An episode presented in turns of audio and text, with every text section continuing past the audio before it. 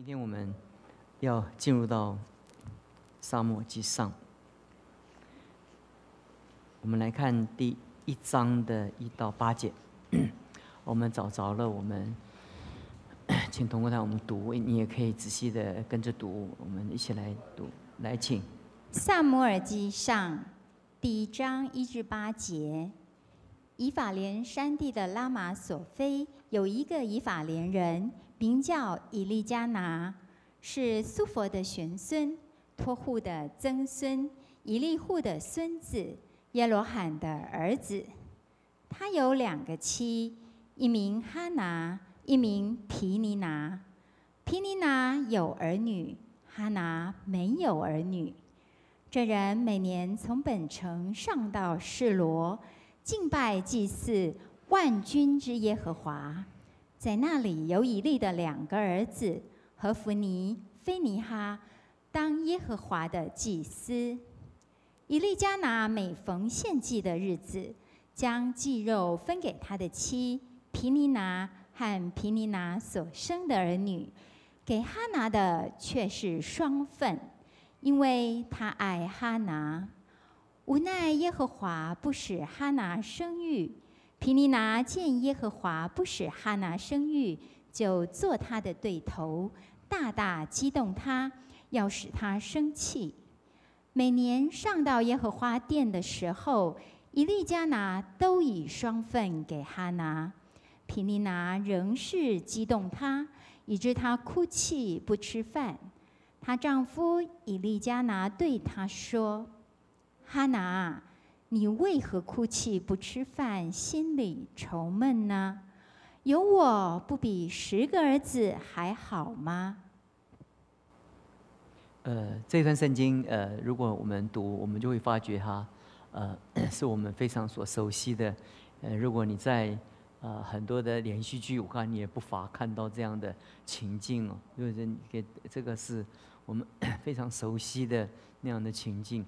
其实圣经所描述的。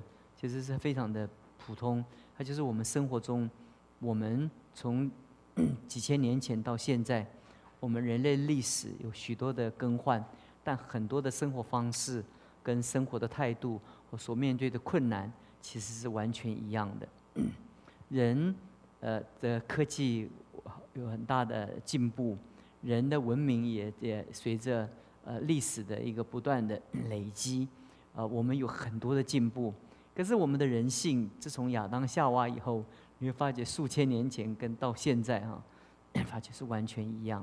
那呃，在数千年前的那种家庭的生活方式，我们所面对的那些那些那些困难啊啊，带给我们的一个 很深的触动啊，呃，其实都呃完全的是相同的。所以其实人他不论的他的科技、他的文明怎么样的进步哈。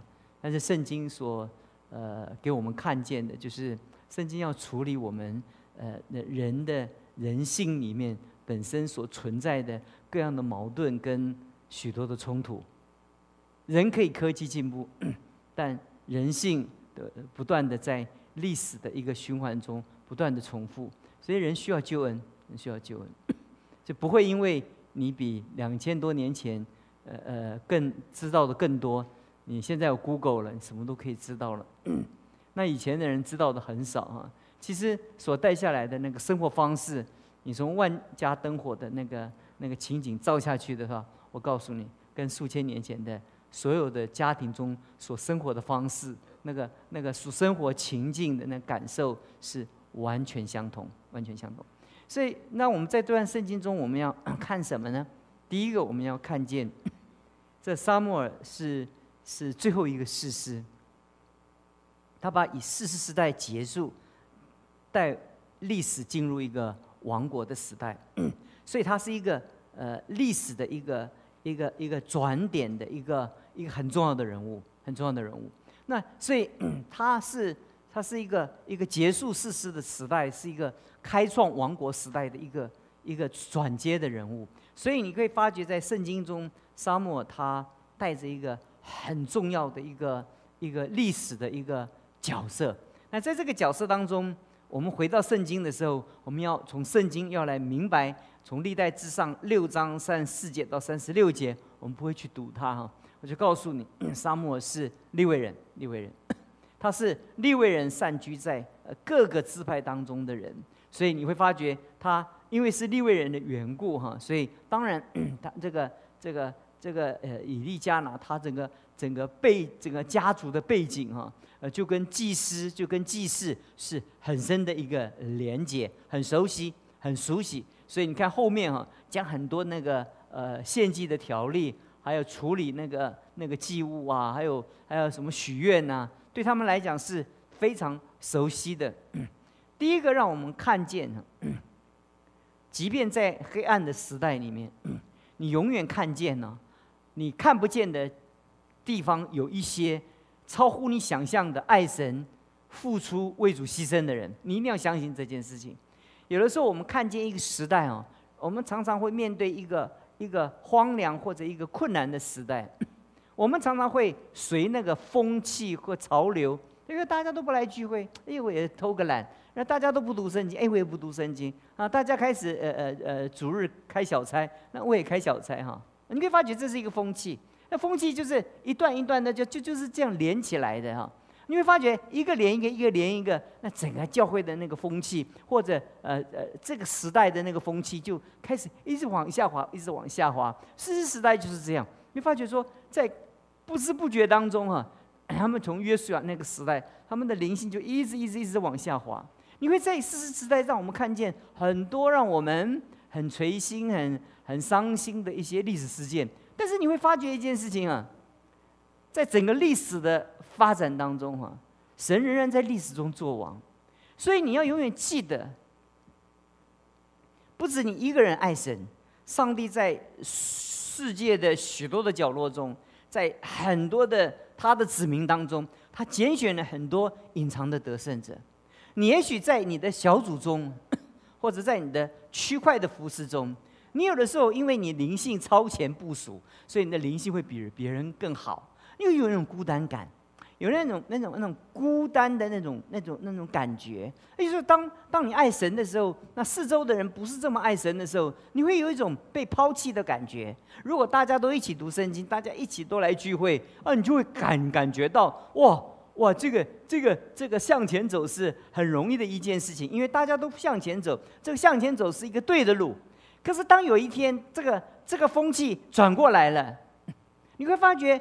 你你的你的金钱是变成为别人的笑话，有的时候被别人的笑话，很多很多人会说：“哎呀，哎呀，主日每一次都要去，不必每一次去了。哎呀，是一天打鱼三天晒网了。这个这主日，哎呀，都是牧师说的了。你看我们不常去，不是过得好好的？哎，你就会会都会动摇，你会动摇啊，会动摇了。但是在教会，你看教会这十几二十年，天天推动运动啊，反正就是这么回事儿啊，就是雷雷声大雨点怎么样？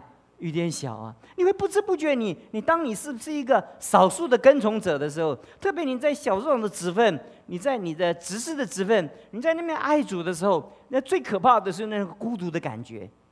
如果你在一个 复兴的教会，就好像我呃我在台北上一次去聚会的时候，如果你在两三千人当中，你会发觉，你你在聚会当中的时候，你会发觉，你你礼拜天不来聚会，很不可思议。因为这些人比你聪明，呃，长得比你漂亮，比你能力比你强，他们都抢着进来做礼拜，呃，你会你会感觉，你会感觉，哎呀，爱主是怎么样？是一个 fashion，是一个时尚，是一个跟随潮流的。你如果走到到到韩国去的话，你会发觉，就是如果你在跟数十万人在抢礼拜堂的聚会的位置的，你更会感觉到爱主是怎么样？是理所当然的。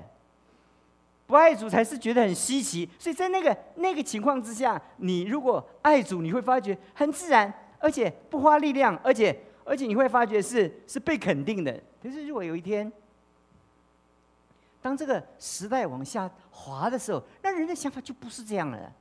他说：“你你服侍聚会，哎，不要聚会那么多；服侍不要服侍那么多。你不要忘了，你还有家庭啊，而且聚会那么多，那你要跟你家家族要好好团圆呢，就很多。那礼拜天，礼拜天，哎呀，你周间那么累，礼拜天好好运动啊，啊，锻炼锻炼啊，啊，不然怎身体怎么好啊？其实很多的理由都是理由。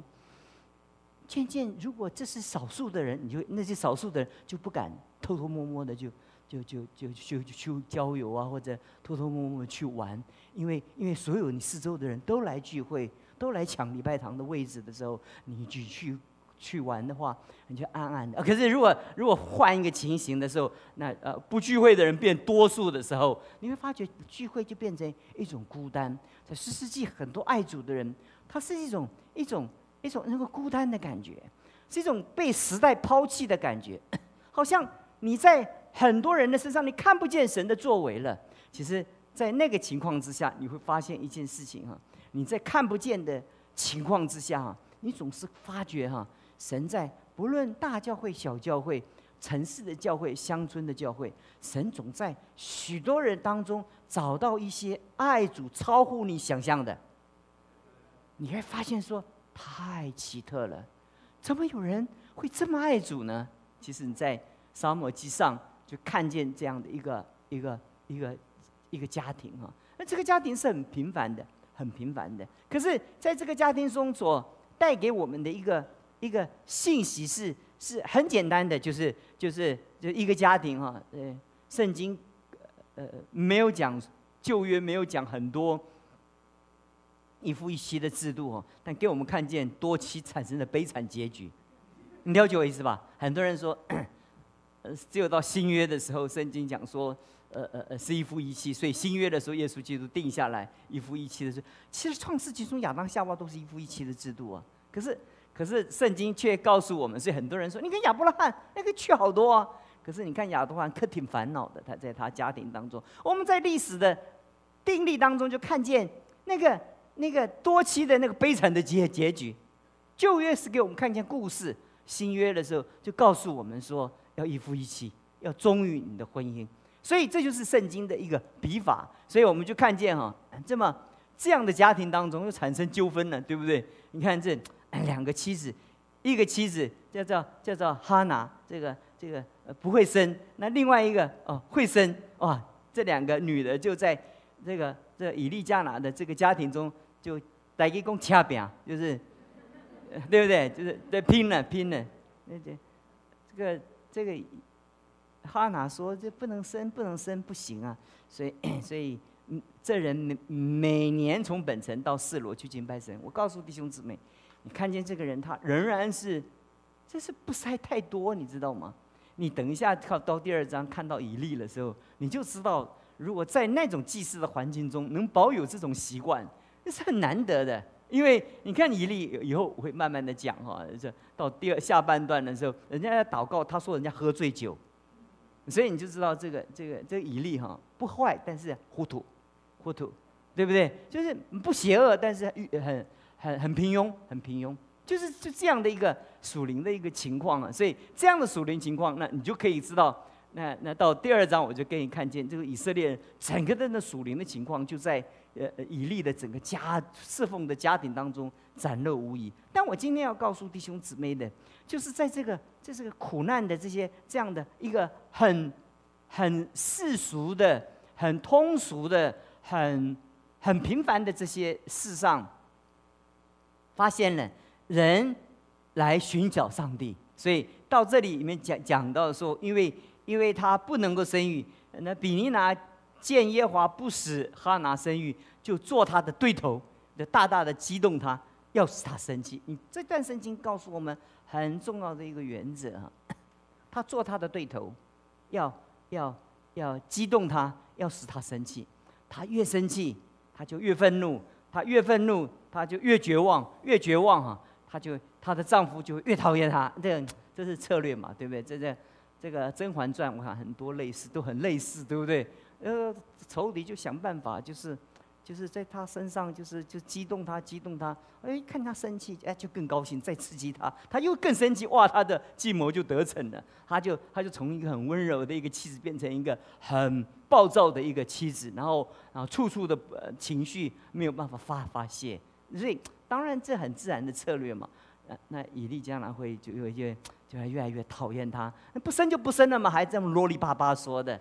但是事实上，历史却是相反的发展。就就就就，她越激动，她那那她的丈夫就是一家越爱她。哇，这个这个是，这是一个困境，你知不知道？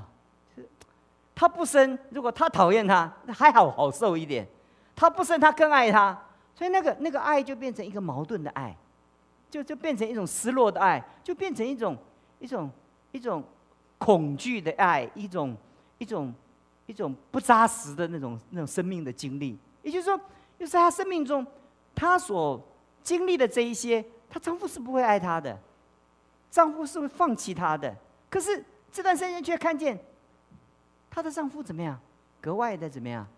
格外的爱她，所以使得哈拿学习怎么样？要突破他的困境。好，今天我 只剩十分钟，跟弟兄姊妹讲一个观念，在我们人生的境遇当中，哈，每一个人，每一个人，不管是任何一个人，哈，很多人是不告诉你。他来自他的遗传，来自他的家庭，来自他环境。每一个人都有他的塑造的环境，每一个塑造的环境都从他的基因、从他的遗传、从他的遭遇、从他的一个处境，都会使他陷入到许多的伤害跟困困境里面，对不对？其实，其实人有看得见的困境、看不见的困境、可数的困境、可不可数的困境、外面的困境、里面的困境，其实。其实每一个人为什么需要拯救、需要救恩呢？因为没有一个人在神面前是完全的。就所以你看他表面上，最近不是，呃呃呃，有一个很大的新闻嘛，就是很会唱歌的那个那个一个歌星，嫁给一个很有很很聪明的一个哇，很聪明的一个一个一个大富豪，对不对？然后结果这两个哈，到最后哈啊，都保持恩爱的形象，对不对？那结果早就在去年就协议离婚了，今年就怎么样签字离婚了。所以，而且大家都不知道，这这就很有话题性，你知不知道？如果知道了，如果他天天家暴啊，或者啊这样，这样就没有什么，没有就变成说双方都不说话，也没有人猜得出来他们发生了什么事情，这很有戏剧性，你知道吗？哎，我就告诉你一件事情。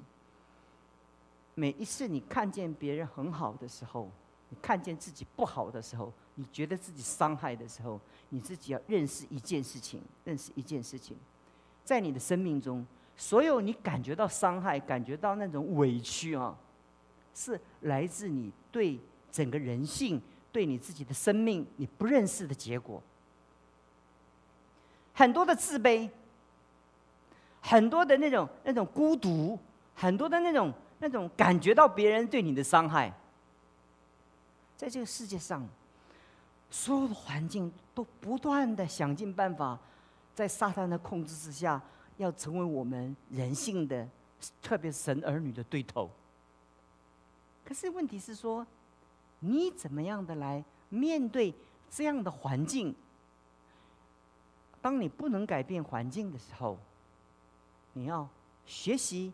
在上帝的救赎里面，让你自己怎么样？刚强。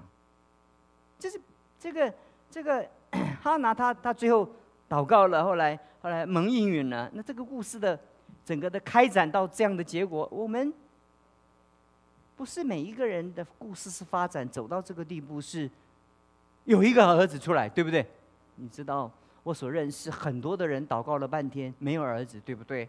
对不对？事实上，我所认识很多被神重用的神的仆人，也是没有生孩子，他们一生就这样的服侍神。那他们如果看见这段圣经的时候，那不受伤不得了，是不是？受伤的不能服侍神了。所以我们会看见一件事情：这个故事不是告诉我们一个人他有困难了，他祷告神，神听他祷告，他被神运允了。这是非常不是圣经的历史记载的重点。重点是上帝在人的生命当中。我们每一个人都有心中祷告的一个对神的计划，希望神怎么做？希望神怎么做？希望神怎么做？有的时候神这么做了，有的时候神不这么做。但是在所有的情境当中啊，你从哈拿的这个经历当中，你要学习到一件事情，就是你需要在上帝的恩典中怎么样？从新约的角度中，要学习刚强起来。而且刚强起来，在你生命中，我们从这个这个历史的视角侧侧一个面来看，对不对？就当你看的时候，你祷告你的事业发达，祷告你的你你的你的问题解解决了，感谢神啊，对不对？但是在你生命中，如果你心中对神有真实的信仰的话，你会发觉说，请你记住我下面这一句话，有记可以写的话写下来。你有你的期望，你有你的计划，但神那里有他自己的计划。他不不一定照着你的计划走，他可能像哈拿这样照着计划走，他有的时候不照着这样的计划走。那在你的生命中，很多时候我们最大的难处就是神不照我们的计划走，我们心中就难受了，难受了。我们养育孩子，我们最高兴的就是孩子照着我们的计划走。我们在 带领就会带领公司。其实我们都希望所有都照着我们计划走，但事实上，如果不照我们计划走的时候，我们是不是仍然对神有十足的信心？这是我从一个侧角来告诉弟兄姊妹的。但是我要跟弟兄姊妹讲这段圣经的时候，我要跟弟兄姊妹讲是，这段圣经告诉我们说，所有人的关怀，他没有办法解决我们灵魂最深处的问题。你要牢牢记住这件事情。他给他双份，他不断的爱他，不断对他爱的承诺，他受不受安慰？不受安慰。我的重点在这里，是不是？就因为这件事情，就是，很多时候我们在救助的经历当中，哈，我说好期待有人能够了解我，很待很期待有人能够聆聆听我的话，能够能够让我说。但是我告诉弟兄姊妹。你就是说完了，对你有有什么好处？那他就是听完了。其实世界上的人最多就是就是陪伴你，跟你听一听，而且这是很好的。如果我们有这样的牧师在我们旁边，有这样的小长在我们旁边，是很好的。但我告诉你，哎我们生命中，只有神能够解解决我们的问题，只有神是我们生命中唯一的解答。你要头脑弄弄清楚一点。我们有的时候。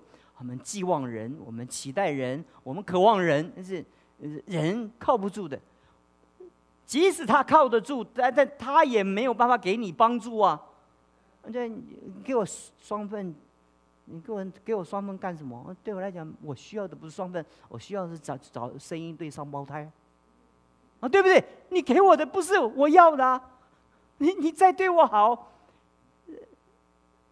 人对我们再好。都不能弥平我们心灵中所面对的孤独，所面对的曾经的伤害，没有办法。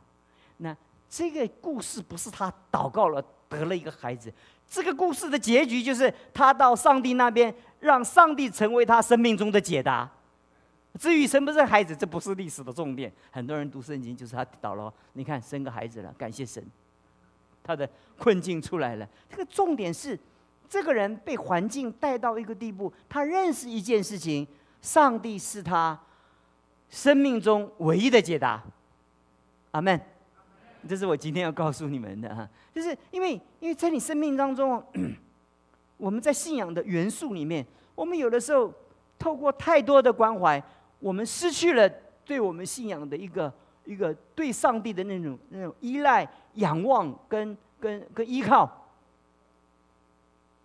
我认识很多我们的同班同学，我认识很多的宣教士，嗯，他们一个人只身去做宣教。第一个，他们没有教会；第二个，他们开拓也没有金钱；第三个，他们面对这么多的困难。那我请问你，他们有哪里是他们的资源呢？尤其早期的宣教士来到中国，来到台湾。他们所面对的那种孤单，面对那种煎熬，是永远我们的理性难以理解的。可是你要问一个问题，我常常在读那个历史，我就很好奇，他们怎么走过来的？第一个，他们没有小组，也没有小组长，对不对？他们怎么可以自身的三四十年在这个地方熬熬下来？对不对？那那个所有的你所谓的教会生活，对他们来讲，根本是怎么样？根本是。没有的，但他们可以十年、二十年、三十年，能够走在侍奉的道路上面，因为在他们生命中，他们找到了一个信仰的一个最重要的一个元素，就是我很感谢神给我很好的同伴，但我要对我自己讲，即或不然，我仍然依靠神。我有很好的一个教会生活，但是即便没有，我仍然专一的怎么样依靠神。所以，这个这个历史的一个最终的一个结果，就是他在这么好的一个待遇当中，他在对他的呃另外一个对头的激怒当中，他他他能她丈夫这么爱她当中，你会发觉仍然不是他的答案。但最重要的答案，他到了第八九节的时候，他就起来，在上帝的殿中痛痛的哭泣，祷告神。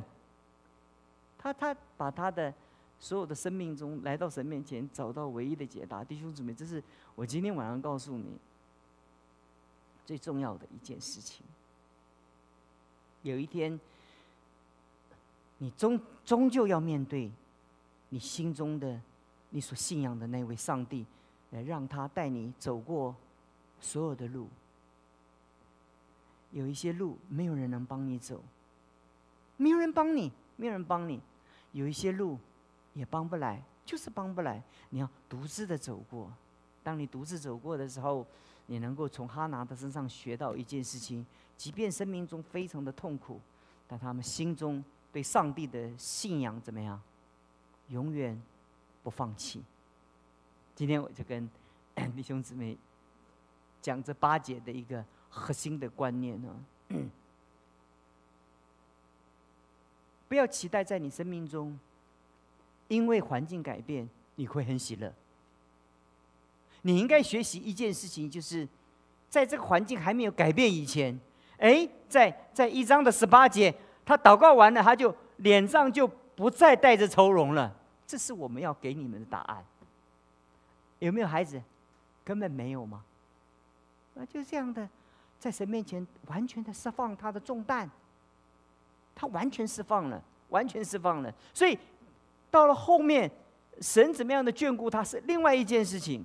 神永远眷顾我们，神照着他的计划来眷顾着我们。但当我们祷告神了以后，我们祷告神的结果是什么样？我们完全的消脱，完全的交脱的原因，是因为我们完全的怎么样？相信上帝。这段圣经是我们要学学习的。然后。